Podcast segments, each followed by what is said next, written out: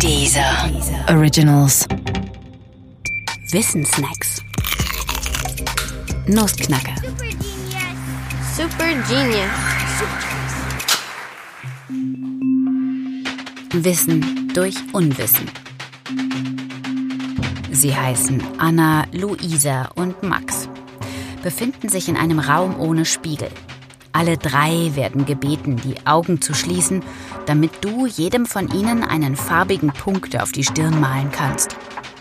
Nachdem du das gemacht hast, dürfen die drei die Augen wieder öffnen und du gibst ihnen folgenden Auftrag.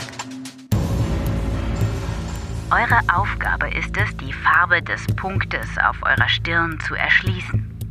Dafür könnt ihr miteinander sprechen, dürft einem anderen aber nicht dessen Farbe auf der Stirn verraten. Noch eine weitere Zusatzinformation habe ich für euch.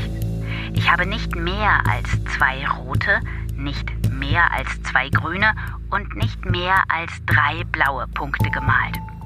Alles klar? Die drei schauen sich daraufhin an und schweigen.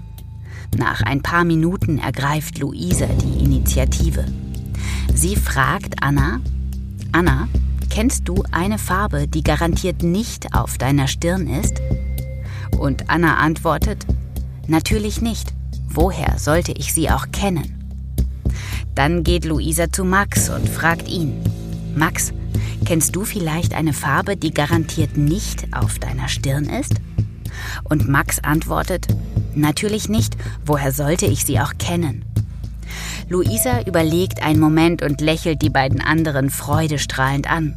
Sie sagt, Freunde, ich kenne die Farbe auf meiner Stirn.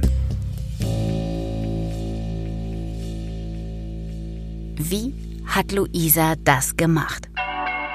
Wenn du darüber nachdenken möchtest, halte diesen Podcast an. Jetzt, denn gleich kommt die Lösung. Da auch Luisa nicht hell sehen kann, muss sie offensichtlich aus dem Unwissen der anderen Wissen erschließen. Und genau das tut sie auch. Sie sagt sich nämlich, angenommen der Punkt auf meiner Stirn wäre ein roter. Wenn Anna sagt, sie könne keine Farbe ausschließen, dann müsste Max danach wissen, dass sein Punkt nicht rot sein kann.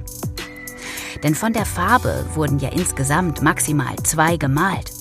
Max weiß es aber nicht. Deshalb kann der Punkt auf meiner Stirn nicht rot sein. Dasselbe gilt analog für Grün. Denn von dieser Farbe wurden ja insgesamt maximal zwei gemalt. Deshalb kann der Punkt auf meiner Stirn also auch nicht grün sein.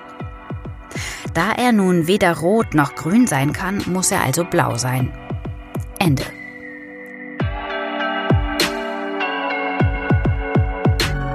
Übrigens, besonders interessant an diesem Rätsel ist der Gesichtspunkt, dass Information aus einem Ich weiß es nicht gewonnen werden kann.